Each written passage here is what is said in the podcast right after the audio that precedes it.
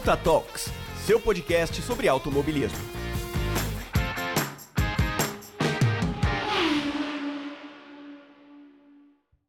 Olá, ouvintes do Ponta Talks, tudo bem com vocês? Como foi o último mês de vocês? Que nós falamos lá em maio, agora estamos chegando em junho. Espero que tenha tudo bem, espero que vocês tenham se cuidado, todo mundo esteja bem, é, fazendo aquelas coisas básicas que sempre pede, né? De ficar em casa, quem não pode ficar em casa usa máscara, álcool em gel, sem aglomeração, esse papo que a gente já tá careca de saber, então espero que vocês tenham seguido esses protocolos no último mês e que esteja todo mundo bem, é, seja você ouvindo ou as pessoas ao seu redor. Bem, vamos começar aí, mês de junho chegou!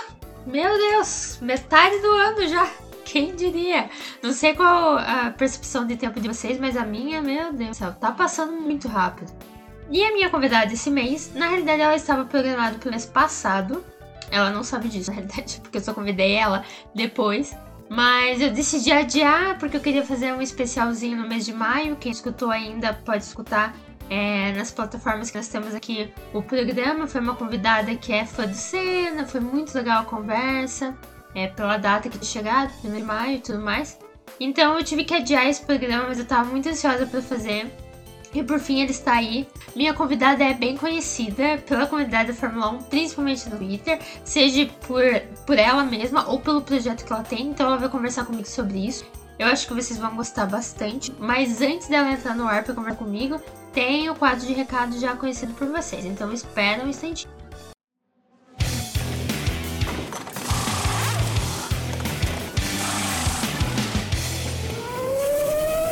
Quadro de recados.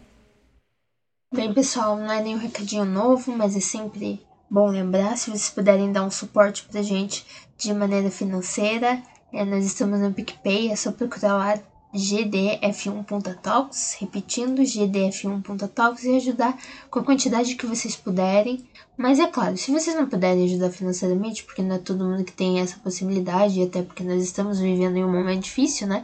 Você pode ajudar com aquela correndo bem que a gente já propôs aqui, já fez alguns programas, que é vocês contarem um pouquinho sobre o Ponta Talks para outras pessoas que talvez tenham interesse em escutar, que gostem também de automobilismo e de carros de modo geral.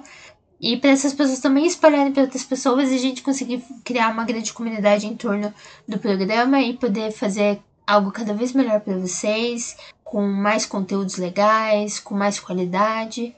E mas mesmo assim, estar escutando aqui, ter vocês aqui já é um suporte enorme e a gente agradece com certeza. Então vamos aí para mais um programa que esse está sensacional.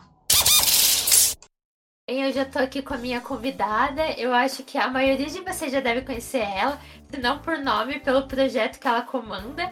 É Isamara Fernandes, ela é jornalista e ela tá aí na comunidade da Fórmula 1 comandando a Daniel Ricardo Brasil, que a maioria das pessoas conhece, não precisa nem ser fã do Daniel para já saber sobre o projeto. Então seja bem-vinda, Isa. Tudo bem com você?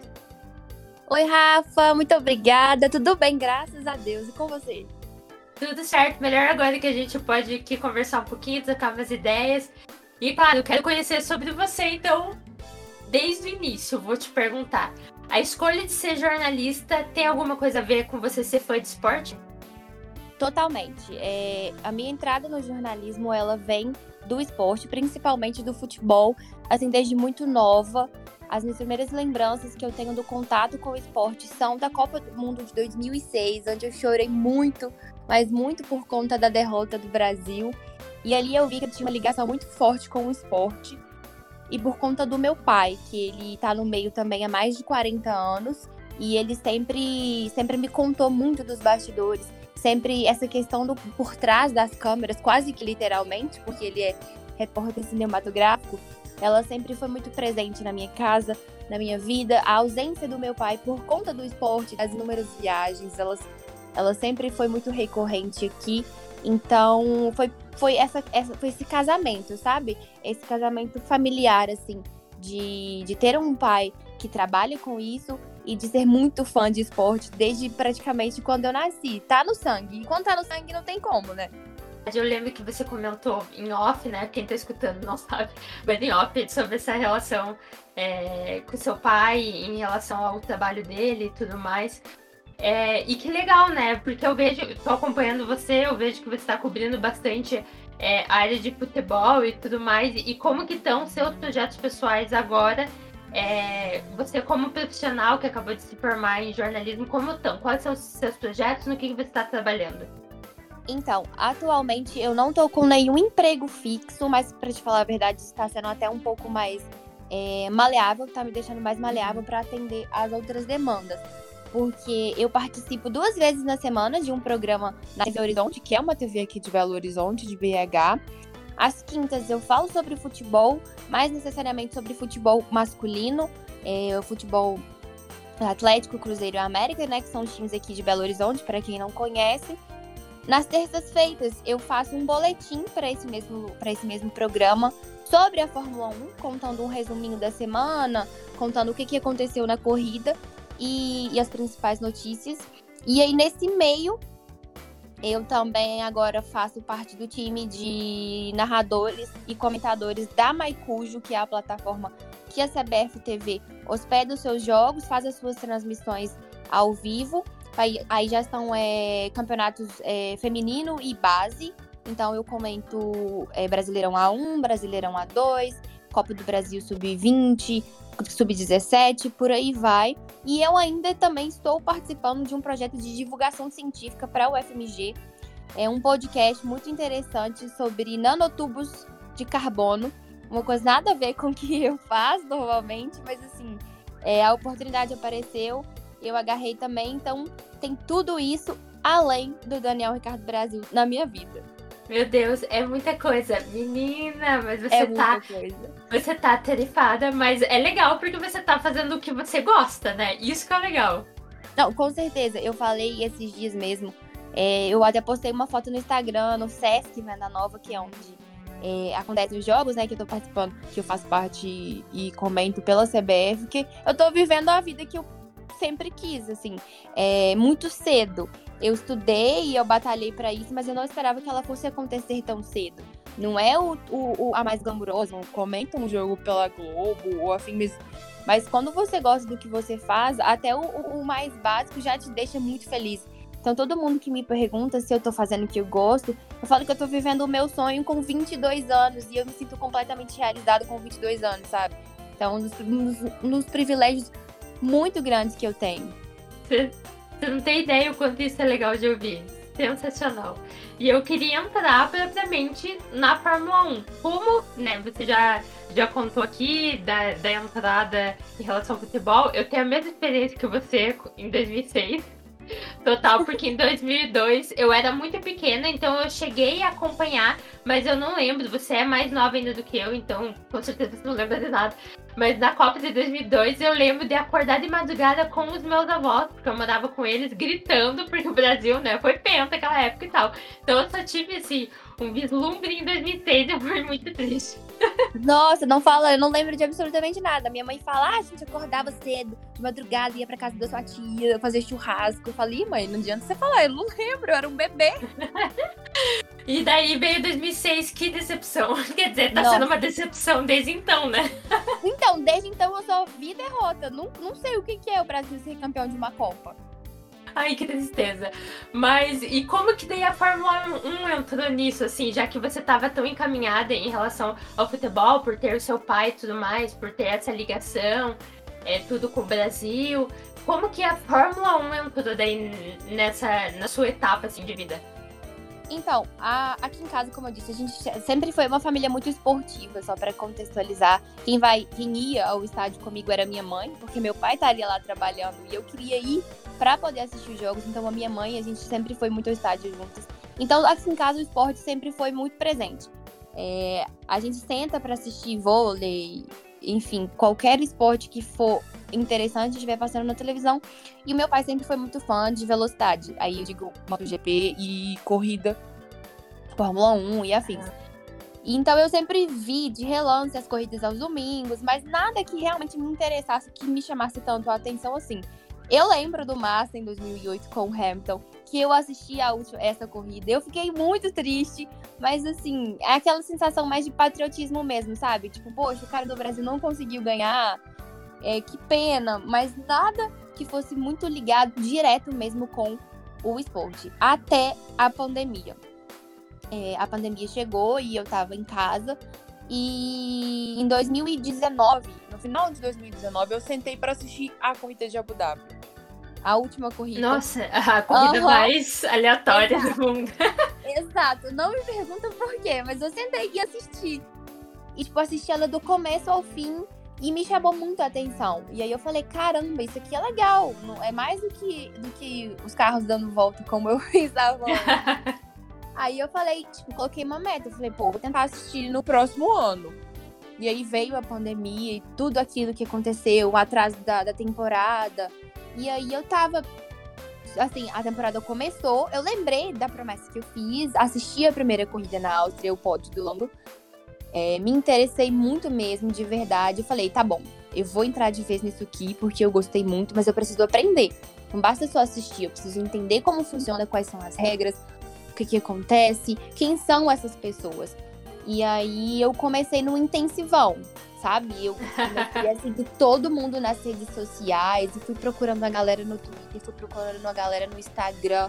Fui lendo as coisas que me apareciam, esses guias práticos, assim, sabe? De, uhum. de iniciante, as regras básicas. Mas eu ainda sentia que faltava alguma coisa. Eu já tinha entendido, já tinha encontrado as pessoas, já tinha seguido as pessoas no Twitter também que falavam sobre, mas eu sentia que faltava alguma coisa. Aí me indicaram Drive to Survive. Eu sou uma discípula de Drive to Survive. Meu Deus, você é, é, é, daquelas fãs que o pessoal acha que não existe, que tipo, chegou, veio da pandemia também e veio de Dirt Survival. Porque eu falei, gente, essa pandemia com o pessoal em casa vai acabar. O pessoal vai acabar se interessando e tendo vontade de ver, porque não tinha mais o que ver na TV, né? Tipo, de novo. Eu falei, vai futebol. surgir. Exato, vai surgir fã. Eu pensei comigo, vai surgir, vai ter gente nova acompanhando a categoria e ó, tá aí você, você provando o meu ponto do ano passado. Exatamente. E aí, minha filha, foi um negócio de louco. Eu, eu, eu, igual eu contei uma vez, que eu nunca vi uma coisa parecida igual aconteceu comigo e a Fórmula 1. Eu assisti Drive to Survive as duas temporadas em, do, em fim de semana. Tipo, sexta, sábado e domingo eu matei duas temporadas de 10 episódios cada. Meu Deus. Tão fissurada que eu fiquei. E assim, aquilo. Sabe quando você fica completamente apaixonado por uma coisa, encantado, obcecado, foi o que aconteceu comigo. tipo, eu queria comer Fórmula 1 24 horas por dia, porque eu simplesmente tava. Tinha encontrado um paraíso ali dentro. E foi assim, eu cheguei então a Fórmula 1 dessa forma. Eu já tinha um conhecimento do esporte, já sabia o que era, mas eu só me interessei de verdade, só fui atrás é, mesmo quando eu parei para assistir e a pandemia também ajudou bastante. Não sei se sem a pandemia eu estaria onde eu estou hoje. Cura, né? Eu pensava que você já tinha. Eu acho que a gente nunca parou para conversar assim de quando que é, você começou a acompanhar. Eu pensei que você já acompanhava de antes. Na verdade, estou surpresa que os ouvintes estão falando, tá sendo inédito para mim também. não tinha ideia. Eu sou novinha é, muita gente fala mesmo, tipo, nossa, mas você fala com tanta propriedade e tudo mais. Mas eu falo, tipo, gente, essa questão de tempo é muito relativa. Se você tem certeza e tem conhecimento do que você tá falando, independente do tempo que você tá ali, é, desde que você não fale coisa errada, fale as coisas corretas, isso não, não quer dizer nada. É, não, é verdade. Tanto que eu comecei há muito tempo e eu não tive essa essa rapidez que você teve de não, vou procurar, vou pesquisar. Eu tinha 12 anos quando eu comecei a acompanhar, então eu literalmente acompanhava e eu sabia o nome de uns pilotos e outros e só assistia, sabe? Depois de uns 3 anos acompanhando, eu falei, não, eu tenho que sentar e entender realmente. Você não, você já foi ligeira, já foi procurando e, e tá aí, como você falou, no sentido de, aí tem gente que talvez tá mais tempo, mas não teve também esse lance de parar e tentar entender o esporte, né?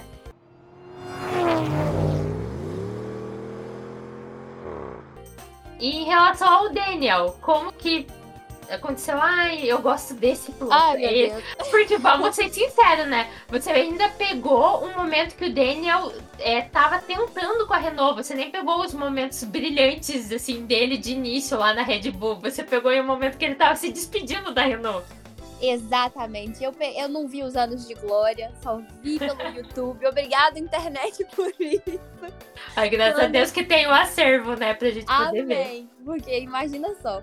Então, é, é meio difícil uma pessoa que vem de Drive to Survive não gostar dele, até porque a primeira temporada é metade falando sobre o drama dele sair ou não da Red Bull, né?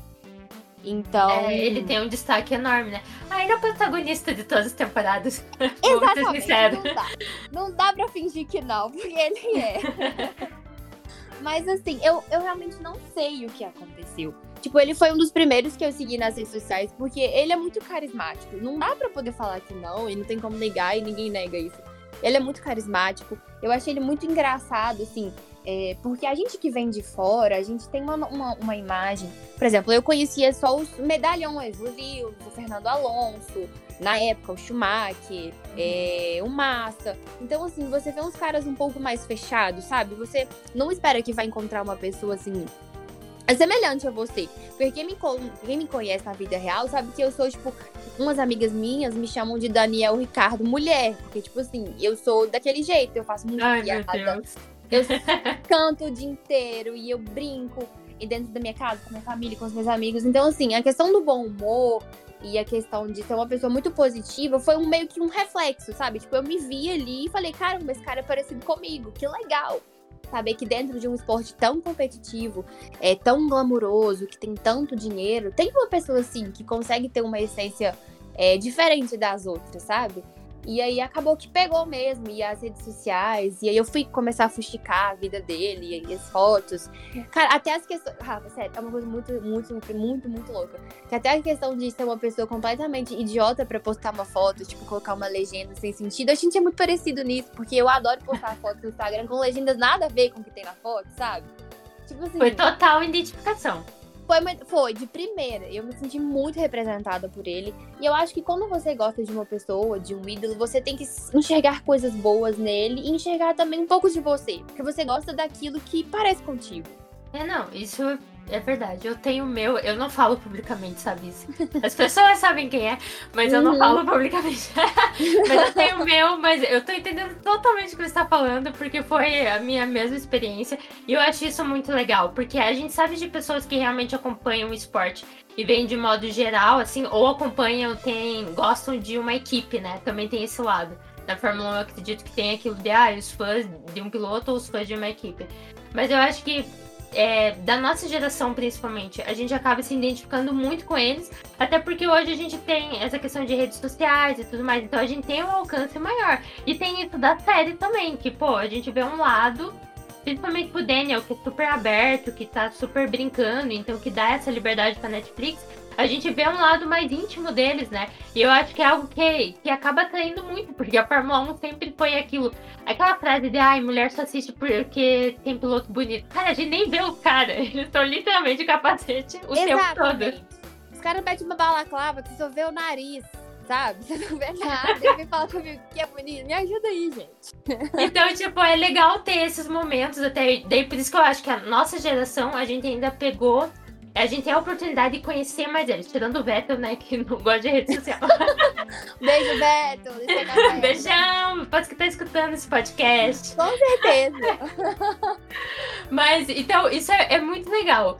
E como que foi daí a questão do Daniel Ricardo Brasil? Porque eu sei que não é só você, né? É um grupo de meninas. Como que vocês se encontraram? Como que foi criada? Onde veio a ideia? Então, e assim, e o mais engraçado é que. E ele não é um dos mais novos, né? Eu tenho 22 anos, naturalmente eu iria me, me sentir mais conectada para um dos mais novos ali, o Nando, o Nando, o Lando, o George, o Charles. Mas assim, não foi. Bateu com um cara de 31 anos, que eu falo que é um pitico, mas ele tem 31 anos. Tudo bem. supera.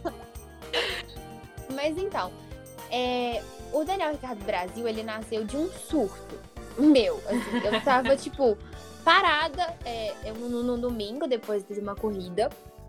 E eu queria, tipo, saber mais sobre ele. Eu queria ter mais, é, mais coisas perto, porque assim, eu consigo entender muitas coisas em inglês, mas eu não tenho um inglês tão fluente assim, tanto em questão de ouvir e falar e ler. E aí eu fui procurar se tinha um lugar onde eu conseguia achar as coisas em português para eu me sentir mais confortável para entender o que, que ele estava falando, as entrevistas, enfim. É um, um, uma ponte, sabe? Entre ele e eu, que sou uma fã brasileira. E eu não achei. E aí eu fui pesquisar no Twitter, enfim, se tinha algum portal para algum piloto, se, enfim, se algum dos pilotos, alguém já tinha tido essa ideia. E na época eu achei apenas o Tim Leclerc e o Max Verstappen Brasil. E o do, do, do Lewis também, é o, é, o Lewis Hamilton Brasil. E eu falei, poxa vida, é, não tem um, um, uma fonte, assim, uma ponte do Daniel com os fãs brasileiros. E ele é um cara tão legal, ele é um cara, assim, que eu tenho certeza que tem várias pessoas aqui no Brasil que gostam dele, da mesma forma que eu. Por que não? E eu era muito nova na né, F1 TT e nesse mundo todo de de Fórmula 1 e eu fui na cara da coragem mesmo. Tipo, eu tinha, devia ter menos de um mês que eu tinha entrado em alguns grupos de Fórmula 1 e eu perguntei, tipo, não conhecia ninguém, absolutamente ninguém. E eu mandei num dos grupos, falei, gente, vocês querem criar um portal pro Daniel comigo? Eu tô tendo essa ideia aqui, eu vi que não existe, a gente seria o primeiro a fazer isso para ele. Eu acho que é uma ideia que pode funcionar. Quem quiser, me chama no privado. Foi desse jeito. Não teve nada Meu demais. Deus. Foi tipo assim, vou criar, preciso de pessoas para criar comigo, não sei quem, mas vai dar certo. E aí apareceu, por incrível que pareça, apareceu a, a Mary, que é a Mariana, a Denise e a Laís, que nós somos as quatro que estamos desde o começo. A gente já vai fazer um ano agora em agosto. E Meu começou... Deus, já um ano? Já um ano. Gente, o tempo tá passando muito rápido. Tá voando demais. A gente esses dias tava falando surreal. O quanto passou rápido. Parece que foi ontem que a gente se reuniu aqui. E hoje a gente já vai fazer quase um ano. Tipo, tá batendo na porta já. Porque o tempo tá passando tão rápido. Os, os meses estão voando, né? Então. E, e aí foi assim. A gente se reuniu. Eu fiz um grupo no WhatsApp. Elas me chamaram no privado. E a gente foi construindo essa, esse portal, a gente foi construindo essa relação. E hoje, assim, elas são as minhas irmãs de vida. Tipo, eu, a gente construiu uma relação muito mais do que só profissional, sabe? A gente tem uma relação de amigas mesmo. Nós somos amigas, quatro amigas. Cinco agora, porque a Laura entrou também, porque as demandas começaram a ser muitas e a gente não tava dando conta, só nós quatro.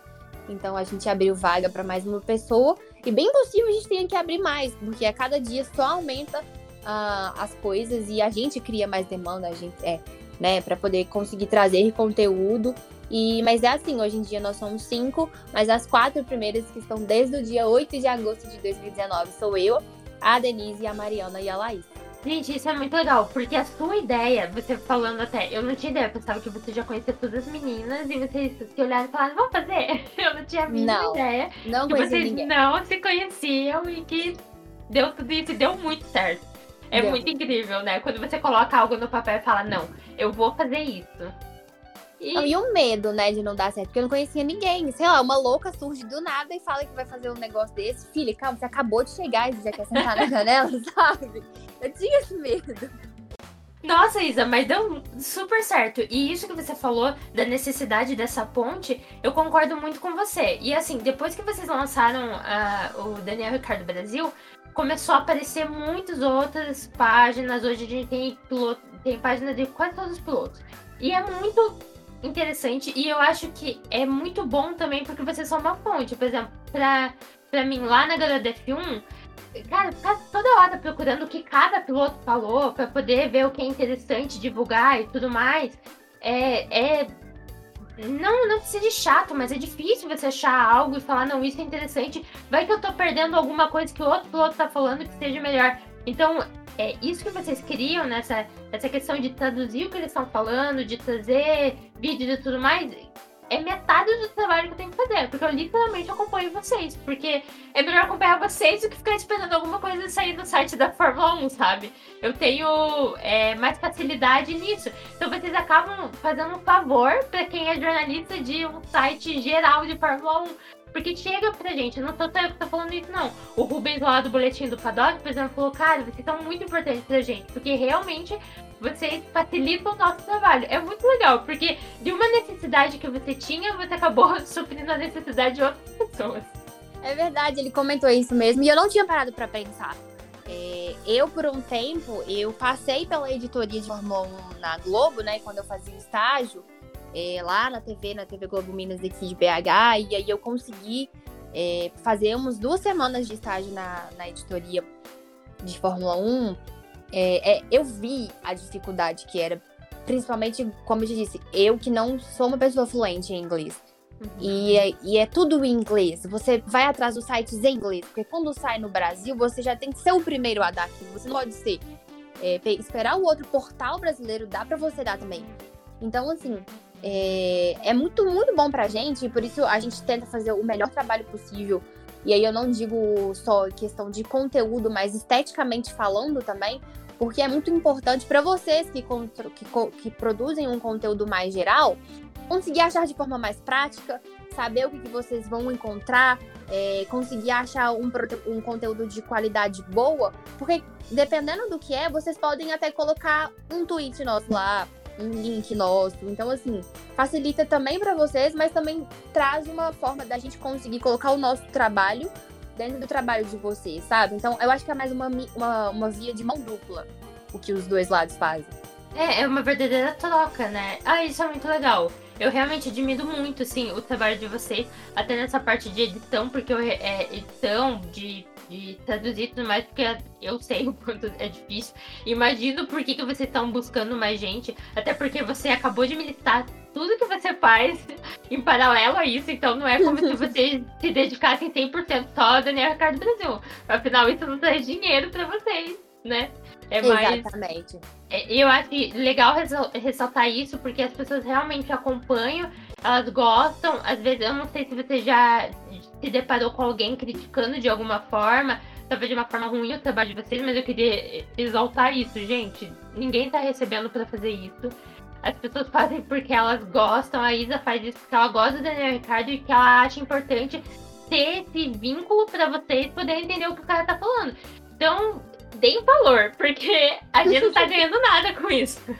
Não, exatamente. Por, oh, por exemplo, no nosso grupo tem gente que estuda, tipo, tá na escola ainda, igual a Laura tá na escola, no ensino médio. A Mariana, ela é estudante de medicina, então, assim, na mesma hora que ela tava traduzindo o vídeo, ela, gente, peraí que eu tenho agora uma aula prática de parto. Fazer um parto de um bebê boneco aqui. Eu tô tipo, gente, hoje não dá, eu tenho que fazer uma transmissão agora, eu só volto daqui três horas para casa. A Denise trabalha com marketing é, e todas essas coisas, então ela, ó, tô numa reunião aqui com a galera do Google, não posso. A Laís também tá fazendo faculdade, gente, tá fazendo trabalho. Então, assim, a gente faz porque a gente gosta mesmo. Porque a gente tá ali porque a gente quer levar esse tipo de conteúdo e informação para as pessoas. A gente não recebe nada. Agora nós abrimos uma loja, mas assim, diferente do que muita gente acha, a gente não quase não, não tira lucro com isso. A gente não tira lucro nenhum pra gente com isso. Tudo que a gente recebe com a venda das canecas e com o que a gente vai colocar a mais futuramente, é, é investido em qualidade, sabe?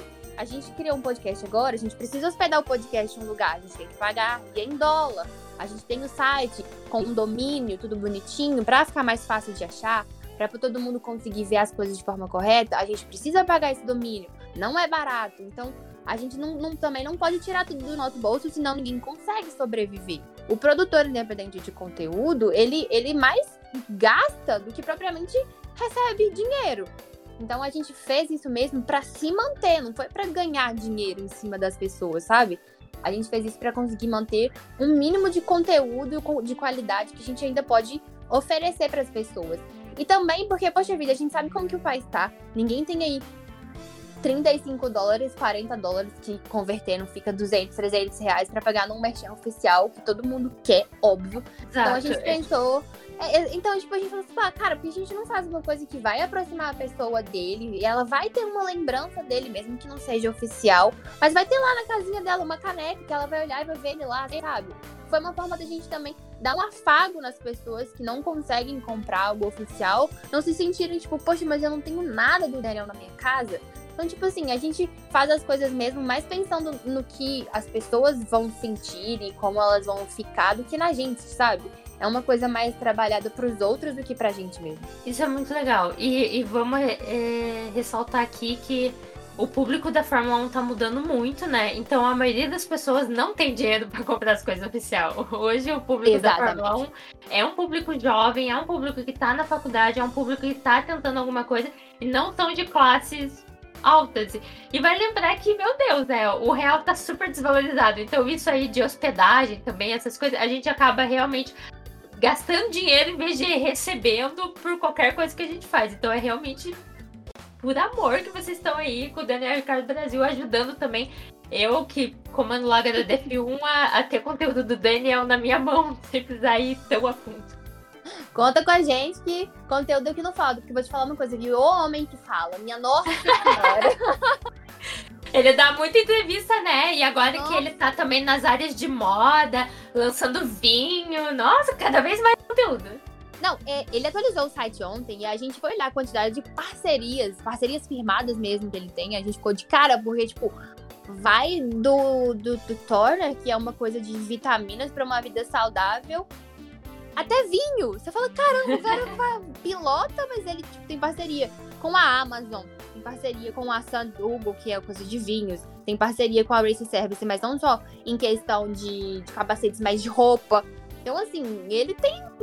Ele, ele transita, ele flutua por várias coisas além de ser um piloto, né? Ele sabe trabalhar muito bem a marca Daniel Ricardo, isso a gente não pode negar.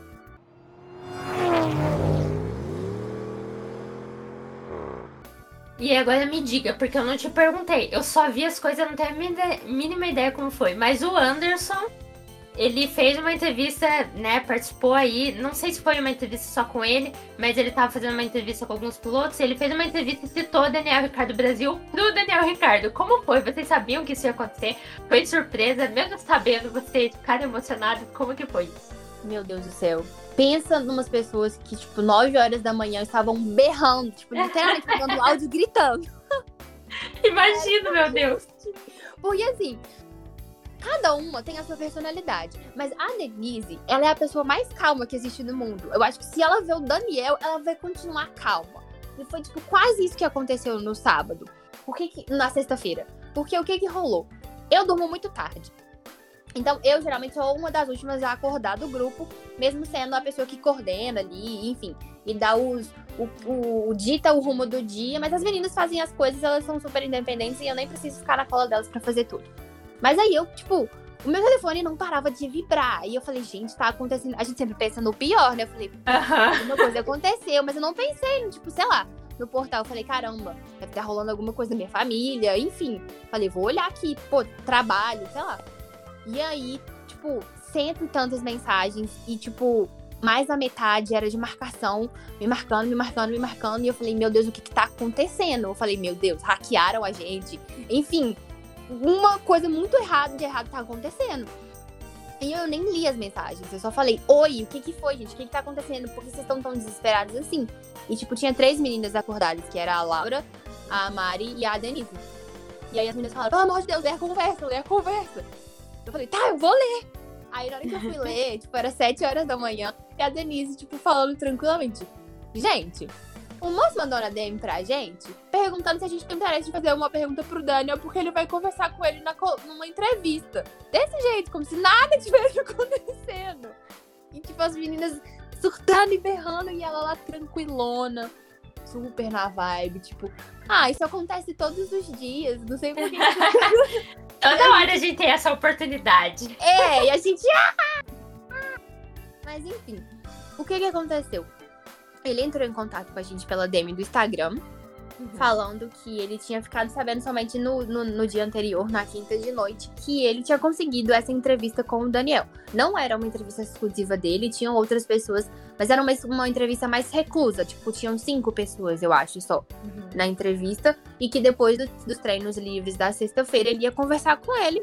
E que se a gente tinha alguma pergunta para mandar pro Daniel, que se a gente queria, topava mandar uma pergunta para ele. Assim, né? Tá pedindo um padre para rezar a missa. Chega pra gente, óbvio que a gente quer fazer uma pergunta. E aí foi um surto, né? Tipo, gente, a gente vai perguntar, a gente tem uma chance só, a gente não pode falar qualquer coisa, perguntar qualquer bobeira, enfim, é a nossa chance, a chance da nossa vida. E aí a gente foi formulando as perguntas. E aí nós fizemos três perguntas e enviamos para ele. A primeira a gente falou sobre a questão do relacionamento dele com os fãs, como que ele sentia a energia que os fãs mandavam para ele, principalmente no Brasil. Depois nós perguntamos é, sobre a questão de bagagem, o que, que ele já leva, o que, que durante todos esses 10 anos na categoria, o que, que ele, ele leva com ele de experiência, experiência pessoal, não só como, como piloto. E por fim, a gente resolveu fazer uma pergunta mais técnica, que foi a pergunta sobre a questão dos freios, da adaptação, porque todo mundo sabe, né? Ele é muito conhecido pelo late breaking e a gente sabe que esse processo é muito importante, principalmente para ele, para se sentir confortável.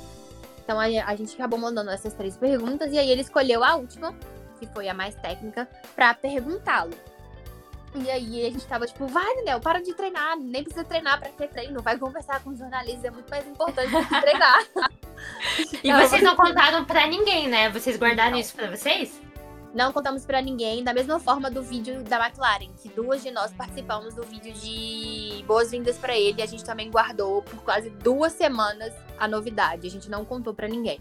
E dessa, desse, nesse dia da pergunta também foi do mesmo jeito. A gente não contou para absolutamente ninguém a gente ficou no segredo, até porque se desse errado, a gente também não tinha colocado. Se desse errado, a gente não ia colocar expectativa em ninguém à toa, sabe? Não, também se desse. E ó, vou te falar, eu também acredito muito em olho gordo, de contar pra alguém a pessoa ficar com inveja e dar errado. Então eu não conto pra ninguém até acontecer. Pois é, aí eu falei, gente, não vamos falar pra ninguém, porque se isso der errado, é, a gente não colocou expectativa em ninguém, então frustramos só a gente mesmo. E aí nós ficamos esperando. Tipo, isso foi de manhã, ele pediu pra gente enviar a pergunta, as perguntas até no máximo ali meio-dia, né? Que era o horário que acabava o, o TL2. E nós esperamos, mandamos e ficamos lá, né? Todo mundo surtando, aguardando. E aí ele apareceu à tarde, era umas, tipo, umas três horas, e ele falou, gente, fiz a entrevista, perguntei para ele, ele é um amor, deu tudo certo, só que a FIA não liberou as imagens. A gente só, eu só tenho o áudio, a McLaren só me enviou o áudio porque foi o que liberaram para mim. E a gente, não, cara, você tá louco. Pra que liga pra imagem, vai? Pode mandar o áudio, vai, manda o áudio. A gente só manda esse áudio em nome de Deus, a gente só quer escutar. E aí ele mandou, foi uma entrevista de 20 minutos, e a gente ainda não conseguiu legendá-la e traduzi-la toda, porque a gente tem uma outra de 20 minutos que já tá na fila, que Meu nós Deus. estamos terminando de legendar e traduzir. Mas aí a gente pegou só, só pra contar a novidade mesmo. A parte onde ele fala da nossa pergunta, e aí o Anderson contextualiza quem fez a pergunta. E depois aquela, aquela mensagem dele falando da churrascaria, da caipirinha, e Viva Brasil. E aí eu falei, tipo, falei, poxa vida, a gente não consegue ver a reação dele quando ele tá falando da gente. Eu perguntei, ah, Anderson, mas e aí? Ele deu um, pelo menos um sorrisinho na hora que você falou que era o Ricardo Brasil. O que que ele fez? Aí ele falou assim, nossa, gente, ele deu um sorriso enorme na hora que eu falei que, Ai, era o Ricardo Brasil da Rafa. Eu falei, eu chorei. Juro. Meu olho tá cheio de água agora. Ai, tipo... que sensacional! Aí eu falei, mandei o áudio pras meninas. Eu falei, ó, oh, eu preciso encaminhar esse áudio pra elas, pra elas verem que, tipo, a gente chegou, sabe? Tipo, um dos nossos maiores sonhos chegou a, acontecer. E ele sabe que a gente, a gente existe, que a gente acompanha ele. Pode ser pouco para outras pessoas, mas a gente que dedica um trabalho totalmente feito de coração, assim. Então, saber que eles. Pô, é o Daniel Ricardo. E ele sorriu. Então quer dizer que ele realmente gostou, sabe? É a marca dele, Então, ele ter sorrido da forma que que a gente imagina que foi, da forma como ele contou que foi, pra gente já valeu muito mais do que qualquer coisa. Gente, isso é, é sensacional, porque realmente, como você falou, veio de, de uma ideia de momento de aproximar é, o que ele diz é, dos fãs, até porque era uma, algo que você sentia necessidade e possivelmente outros fãs também sentiram, né? E, e, e, resultou nisso. E como você disse, vocês estão completando um ano agora e o cara já sabe que vocês existem. Isso é muito legal. E duas vezes, né? Porque a gente participou também do, do vídeo de. de bem-vindo, né? De bem-vindo, é. E também foi uma loucura, assim. Vou contar rapidinho, porque também foi a nossa primeira grande coisa Conte. que a gente conseguiu, assim. Porque a gente viu hum, alguém comentando, eu não lembro como foi direito essa primeira parte, mas alguém comentou que a McLaren estava enviando uma DM para as pessoas, convidando para fazer parte do vídeo de boas-vindas do Demi. Falei, putz, a gente precisa estar nisso aí, caramba. A gente tem que estar nisso. Não tem como a gente não estar nesse meio. E aí a gente falou, eu mandei pras meninas e falei, olha só, tá rolando isso aqui. Mas tá rolando muito no off, porque tá sendo enviado na DM das pessoas. Eles não estão nem divulgando na timeline. Então, não vamos dar esparro que a gente sabe. E aí eu falei, o que nós vamos fazer? A gente vai enviar um vídeo disso da cara dura, nós vamos mandar um e-mail pra McLaren perguntando se a gente pode participar. E aí as meninas falaram, ah, vamos mandar um e-mail perguntando. Eu acho que fica melhor pra gente do que chegar na cara dura, sendo que a gente nem foi convidado. E aí nós enviamos um e-mail, todo bonitinho, falando quem a gente era, o que a gente tinha visto sobre a ação e perguntando se a gente podia participar, se a gente podia mandar o vídeo. E aí, no outro dia, a gente recebeu uma resposta da equipe de marketing da McLaren falando que a gente podia, que eles adorariam ter a gente participando e tudo mais. E aí, surto, né? O primeiro surto do dia. A gente recebeu o vídeo da McLaren. Aí a gente falou, então vamos gravar. Quem vai participar? A gente queria que todos participassem, mas as meninas ficaram meio com vergonha, então acabou sendo eu. Não, e a acredito. Que elas Aham. ficaram com vergonha. Ficaram. A Denise e a Laís ficaram com vergonha e não quiseram participar. Eu e a Mari somos as Meninas! E de não, vamos, vamos, vamos, vamos. E aí a gente gravou e, tipo assim, tava muito apertado o deadline. Tipo, a gente recebeu a mensagem, era 9 horas da manhã, a gente tinha até, tipo, 11 da manhã pra enviar o vídeo pra eles. Meu Deus. Era tipo assim, gente, vai, vai, vai, vai. Vocês têm duas horinhas pra enviar pra gente. E aí nós gravamos, enviamos pra eles no Dropbox, tudo bonitinho, como eles pediram. E beleza, nós ficamos falando, pô, mandamos, se eles vão ver ou não, se a gente vai entrar ou não, aí já é outras, outros 500 e a gente só vai ficar sabendo quando o vídeo sair. E nisso a gente não falou pra absolutamente ninguém, nós ficamos calados, segurando aquela coisa de fofoca, né? Que a gente vai fazer fofoca. Mas não podia contar pra ninguém. Até que um dia, do nada, a gente recebeu uma DM da McLaren. A gente falou, Na, né? na Daniel Ricardo Brasil. Aham, no nosso perfil da, do Daniel Ricardo Brasil. E a gente, meu Deus do céu, a McLaren tá mandando uma DM pra gente. Porque quando você grava o vídeo, eles pediam o arroba e o nome, né? de- de- do- das pessoas que participaram do vídeo. E a gente mandou o arroba do Ricardo Brasil, não mandamos os nossos pessoais.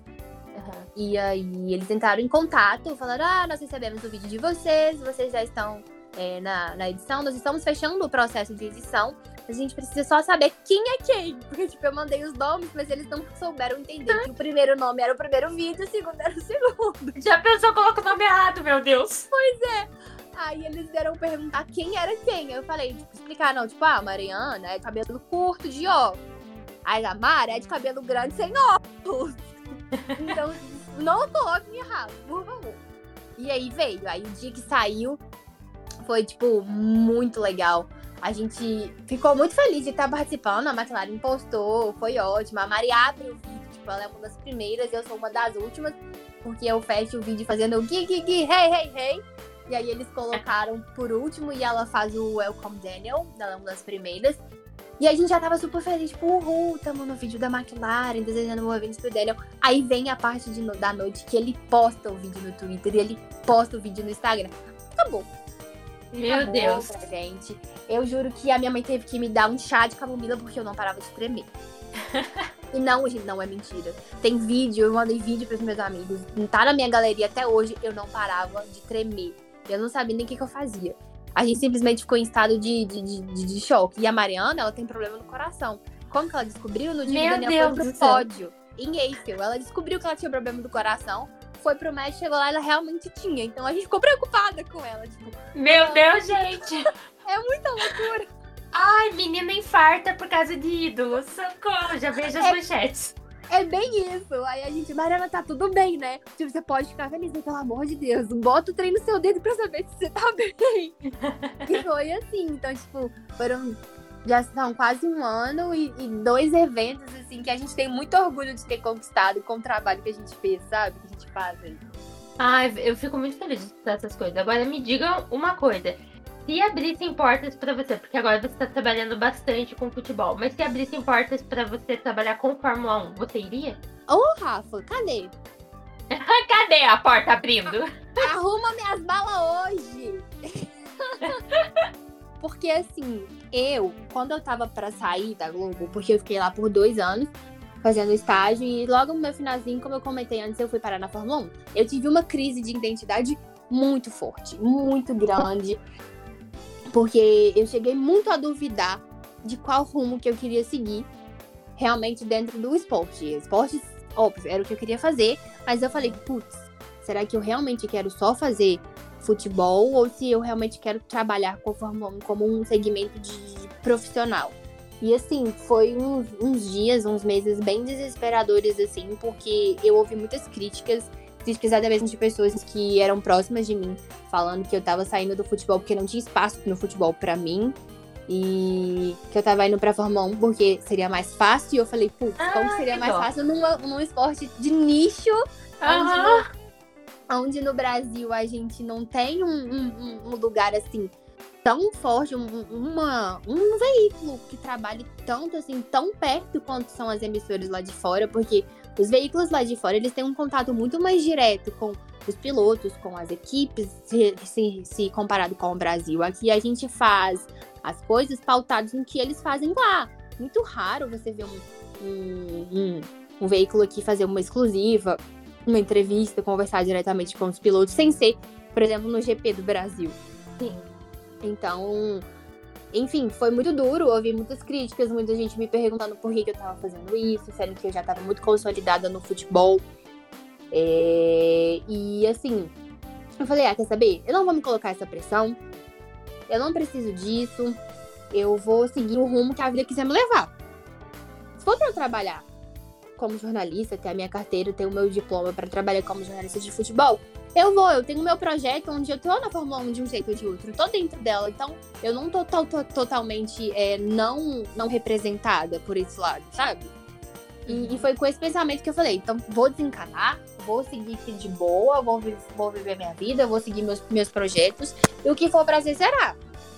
Então, assim, é, e o, que- o que é mais legal, que aí eu tô conseguindo, que eu consigo conciliar os dois mundos. Eu falo de Fórmula 1, por exemplo, no mesmo programa que eu falo de futebol.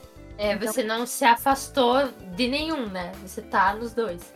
Exatamente, eu consegui trabalhar e eu consigo trabalhar com os dois, mais do que um seja bem mais profissional do que o outro, mas não deixa de ser uma forma de trabalho. Eu apuro, eu faço, eu escrevo matérias, eu vou atrás, então não deixa de ser um trabalho jornalístico de qualquer forma.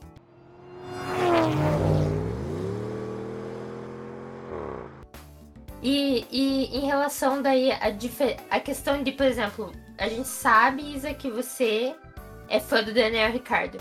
Você acha que isso interfere de alguma forma no seu trabalho dentro da Fórmula 1? Porque assim, eu eh, acompanhando a Fórmula 1, a gente vê tendências em jornalista. Ah, tal jornalista gosta de tal, tal jornalista não gosta de tal piloto.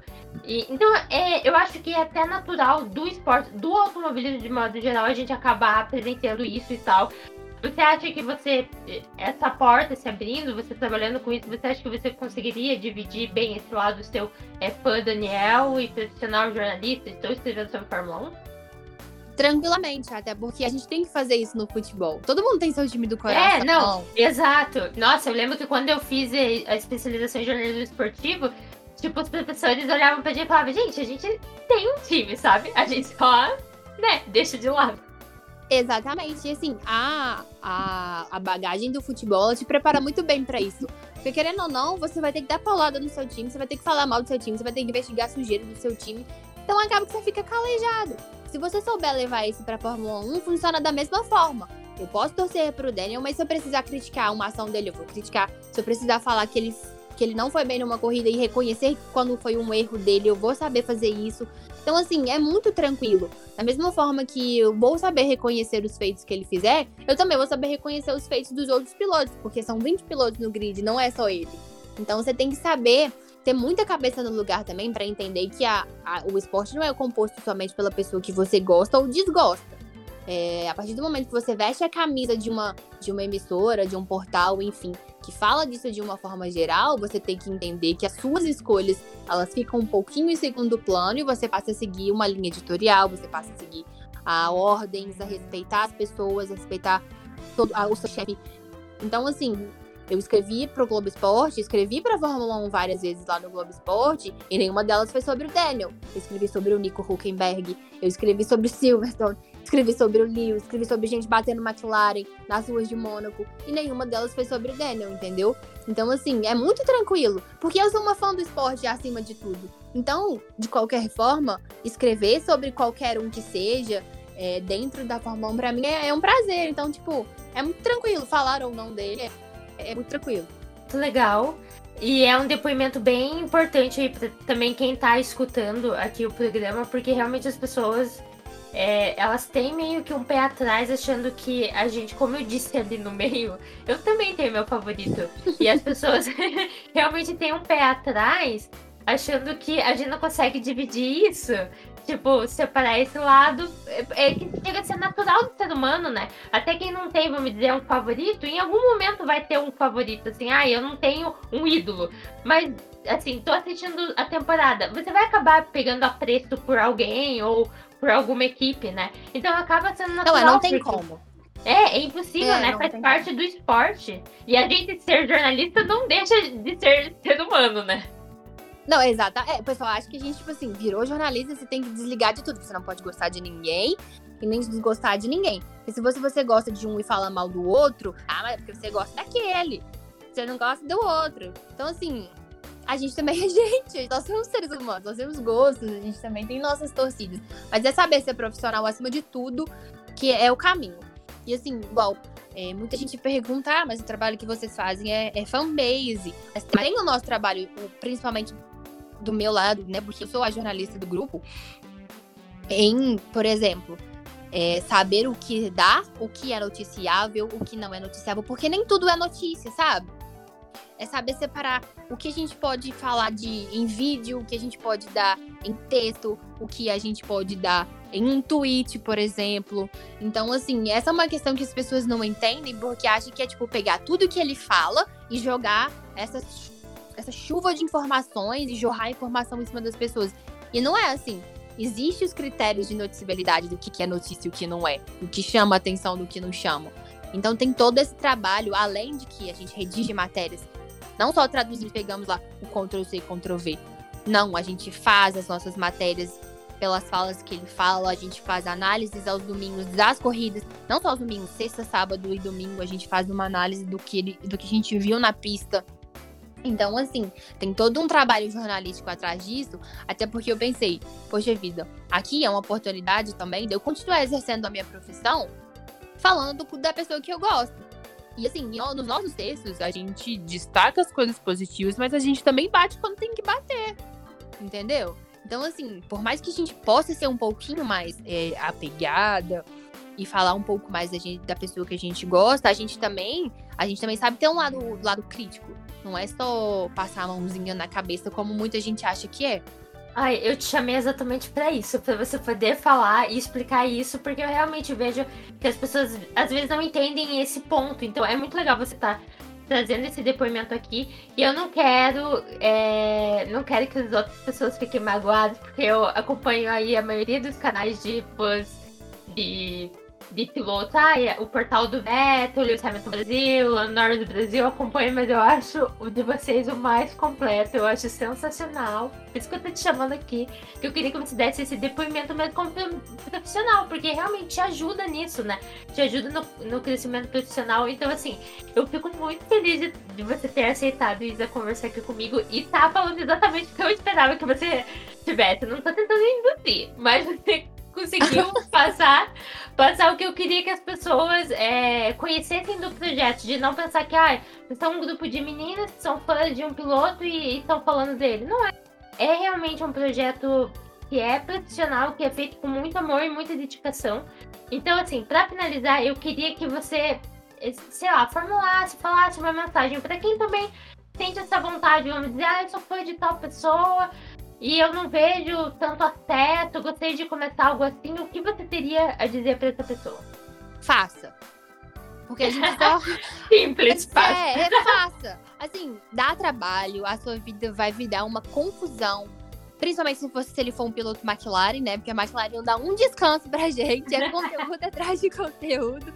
Mas faça, porque vale muito a pena. Você, você se sente muito mais perto daquela pessoa. E aí, independente da forma que você fizer, não tô falando que o que a gente faz é o melhor do que o outro faz é melhor, não. A gente encontrou a nossa forma de trabalhar. A gente quis fazer um trabalho mais profissional do que fanbase. É, propriamente falando, a gente queria ser um canal de comunicação, a gente ser reconhecido, nós estamos trabalhando para ser reconhecido como a principal ponte e a principal, o principal canal do Daniel no Brasil. Se Deus quiser, a gente ainda vai conseguir alcançar esse nosso grande feito. Mas assim, faz, você se sente muito mais próximo do, do, da pessoa que você gosta, do piloto, seja quem for. E assim, o feedback que, que com o tempo você vai recebendo das pessoas agradecendo, falando, poxa vida, eu sempre procurei um lugar assim onde eu encontrasse outras pessoas que gostam da mesma pessoa do que eu, encontrasse um lugar que, que falasse comigo, que, que me trouxesse as coisas sem eu ter que ficar procurando, procurando, cavando, cavando, é muito gratificante. Então a questão do portal, a gente, eu, aí eu acho que eu falo por pela maioria que tem e que eu conheço, que são os donos de portais e ADMs e afim, a gente faz mais por vocês do que pela gente. Porque é, seria muito mais cômodo a gente tipo, pegar e não fazer nada e falar, ah, eu sei como achar as coisas e vou procurar. Mas não, a gente pega, a gente traduz, a gente legenda, a gente faz tudo para que as pessoas tenham esse acesso e consigam e não sintam a falta que a gente sentiu quando a gente viu que era uma boa oportunidade de criar um portal. Não é por fama, não é por dinheiro, não é por nada, porque isso a gente não tem. Capaz que a gente vai conseguir é, ficar rico, enfim, alguma coisa assim. Então faça, faça mesmo, porque é muito legal. Você se sente muito útil fazendo uma coisa boa, tão altruísta e tão de graça, assim, para alguém.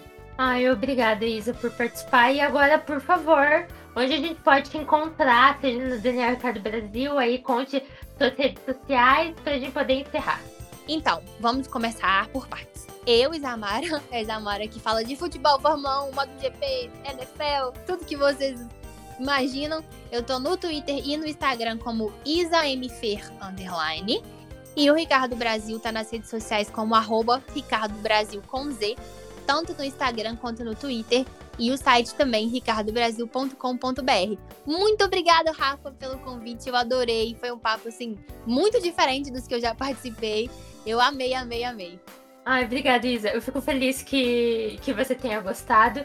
E por favor, sigam a Isa, porque o trabalho dela é sensacional, até para você que não é fã do Daniel Ricardo, mas quer conhecer o cara, sigam lá. E, e claro, sigam a Isa também, porque ela é uma pessoa sensacional e ela sempre tá trazendo conteúdo de tudo para vocês. Eu fico por aqui também. Sigam a gente nas redes sociais. Eu sou GaraDF1 em todas elas. E também o Punta Talks. E é isso aí. Até a próxima. Muito obrigada por terem ficado aqui. Espero que tenham gostado do programa tanto quanto eu gostei. Até a próxima.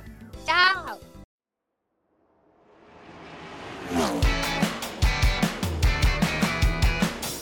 Você escutou Punta Talks.